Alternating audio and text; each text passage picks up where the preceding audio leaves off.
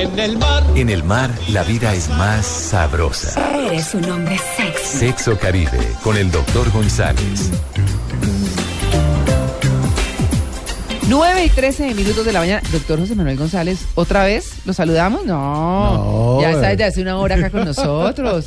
Bueno, y usted se vino a vivir a Bogotá, pues.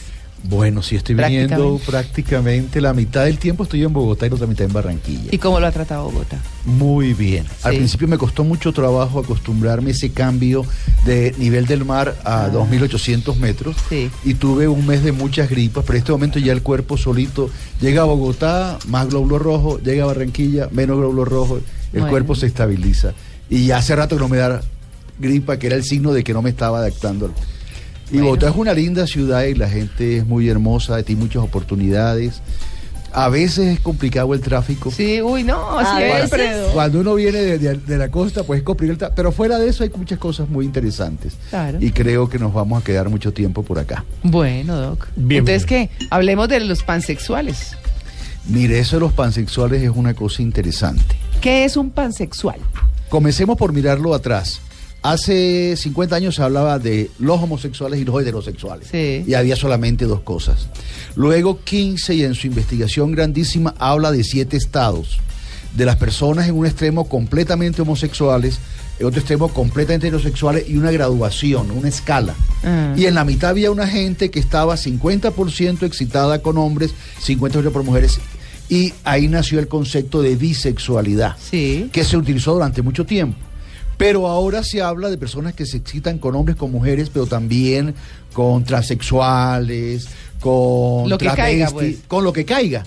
Ya hay una gran cantidad de, po- de- de opciones y el pansexualismo es una forma de decir que la persona está en función de cualquier cosa que se le acerque y ofrezca actividad sexual.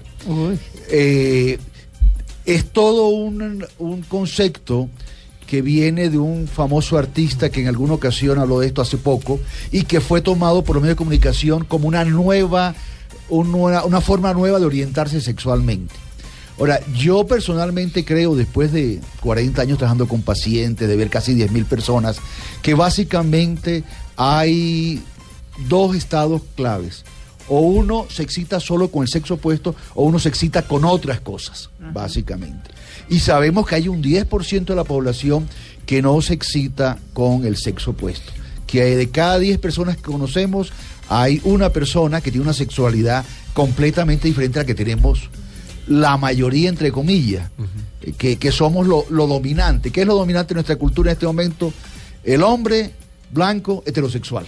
Mm. Y lo que se sale de ser hombre blanco y heterosexual, o sea, las mujeres, los negros, los que no son heterosexuales, son grupos que están siendo discriminados, marginados y muchas veces son muy respetuosos con la gente. Cuando tú estás hablando con un grupo de amigos y este es un chiste de un marica, por ejemplo, y te ríes del marica, tú no sabes si tu mejor amigo que está al lado tuyo es homosexual y lo estás ofendiendo. Claro. Y tú no sabes si tu padre era homosexual, porque los, homose- eh, los homosexuales tienen hijos heterosexuales. Tú no sabes si tu hijo es homosexual, Ajá. porque solamente conocemos un segmento muy poquito de la gente que es homosexual. El homosexual, y esto es importante para todos los que nos están oyendo, no es esa persona que tú ves en el salón de belleza, que te habla manerado. Ese es un segmento muy poquito, muy pequeño de los homosexuales. Hay mucho homosexual que no habla manerado, que no se comporta con ademanes femeninos. No, que son, se ven muy hombres. Se ven muy hombres. Sí, sí, los Una de las cosas que hacemos con nuestros alumnos del diplomado en sexualidad es que lo llevamos a un bar gay. Para que nuestros alumnos, que son si- siempre psicólogos y médicos, vean cómo tú ves mujeres muy lindas, muy sentadas muy femeninamente besándose con otra mujer. Y ves hombres muy, entre comillas, masculinos, Sí. de barba, muy bien parados, muy bien, besándose con otro hombre. Y es una experiencia que les muestra de que la gente homosexual es más de la que imaginamos. Sí. Y a veces tenemos nuestra familia homosexual y no lo sabemos. Entonces hay que hablar con mucho respeto cuando uno habla de estas cosas. Mm. Así como tú no dirías nunca un chiste racista delante de un amigo de color, un amigo muy moreno, tú no deberías hacer chistes con la homosexualidad porque estás irrespetando a la gente. Eh, es un campo complicado. Eso y el sexo anal son dos campos muy complicados en nuestra cultura, pero existen personas diferentes a lo tradicional y dentro de esas personas hay unas que se llaman pansexuales porque se excitan con cualquier tipo de persona. Oiga, pero.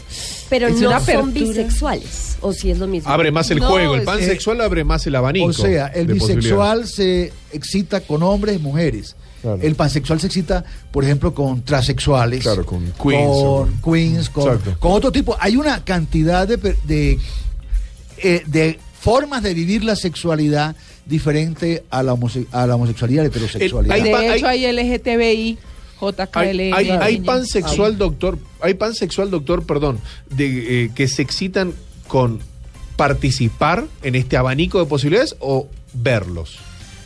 la gente se puede excitar solo con ver. Y de hecho las personas que sienten miedo a soltarse eh, son personas que, que prefieren virar Antes de y, tocar. y tocar. Claro. Y esto tú lo ves en los clubes swinger. Ajá. También vamos con nuestros estudiantes a los clubes swinger aquí en Bogotá. Y tú ¿No ves tiene un cupo libre por ahí, doctor? Traiga acá, ¿No hay un cupo Es que libre? Diego es muy curioso. Sí. Yo, Sí, pe- sí. periodismo de raza, de y tú raíz. eh, La, la última vez que fuimos a un club swinger, Sí. en, el- en la promoción pasada, Sí. fue hace dos meses, Ay, Dios iba yo con eh, 18 estudiantes, Allá fue la todos ellos eh, psicólogos, médicos, y había una enfermera en el diplomado de sexualidad humana.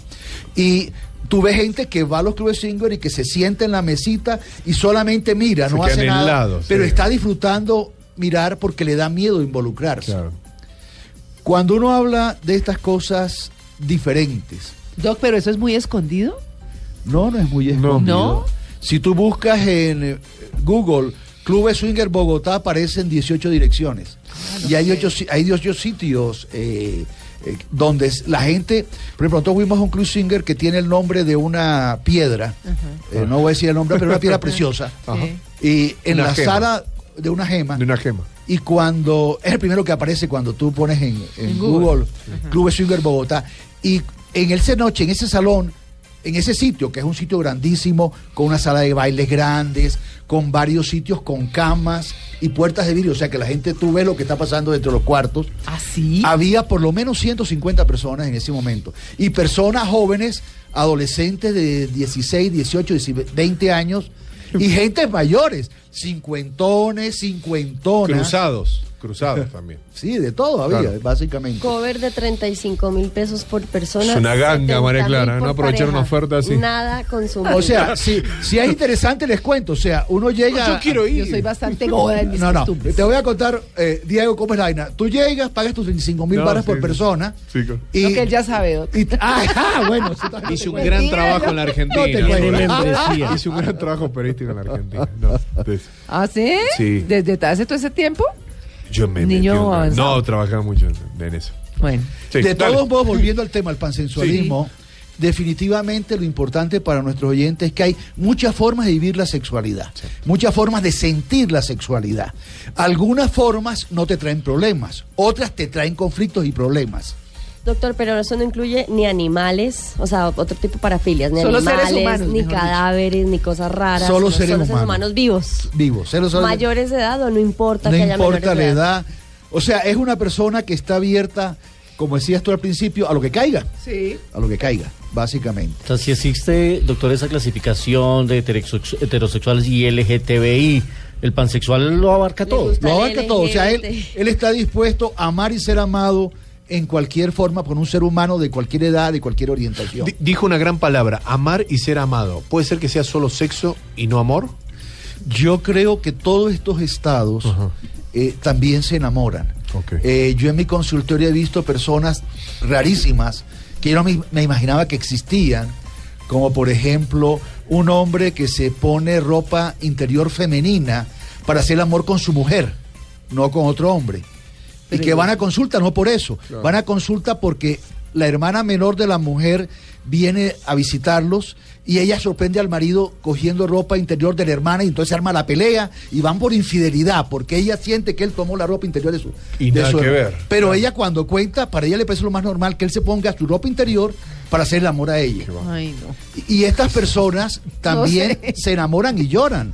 Y tú ves, o sea, ver a una persona, eh, vi esta semana a un médico muy importante homosexual que perdió su relación con su amigo homosexual porque él se fue con otro hombre. Y el tipo sentado en mi consultorio lloraba a moco tendido como cualquier hombre que pierde su Sí, novia una o cualquier tusa, mujer. exacto. O sea, hay, hay una tusa y hay un sentimiento en todos estos estados. Pero lo importante, sí, yo al principio es que nos demos cuenta que hay muchas formas de la sexualidad y que si uno siente que la forma que uno vive su sexualidad le trae problemas, es bueno que busque ayuda, que busque cómo encontrar la forma de que sus deseos sexuales no entren en conflicto con la sociedad y no le hagan daño, básicamente. Y hay formas de ayudar, hay expertos en toda esta área, se llama parafilias, Eh, hay un, hay un eh, brasilero, eh, Octavio Osvaldo Rodríguez, Ah, me asusté.